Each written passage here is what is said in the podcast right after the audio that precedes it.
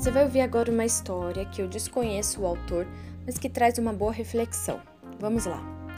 Num hospital havia um varal em que várias luvas tinham sido postas para secar. Uma era a luva de um neurocirurgião muito importante, a outra de um cirurgião cardíaco bem famoso e a outra era a luva de um obstetra dos melhores. No fim do varal estavam luvinhas que pertenciam a uma enfermeira da triagem da emergência do hospital. A conversa entre as luvas dos figurões era interessante. Cada uma se vangloriava considerando-se a mais importante. A luva do neurocirurgião dizia que era mais importante porque ia até o cérebro, onde estavam os pensamentos.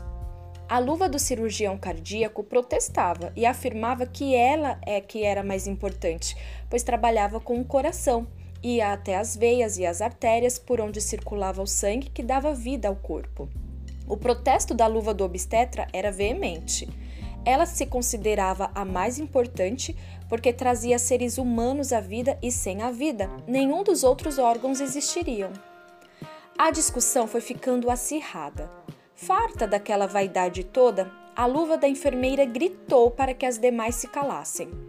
Surpresas com a audácia dela, as luvas que se consideravam mais importantes a olharam de cima a baixo, fazendo a maior concessão em ouvi-la. E a luvinha da enfermeira disse: Nenhuma de vocês é a mais importante. As mãos que as calçam é que são importantes. Sem elas, vocês não passariam de luvas quaisquer. Que palavras sábias! Eu amo imaginar a cara daquelas luvas orgulhosas e vaidosas. E nós? Ah, se não fossem as mãos de Deus que nos calçam,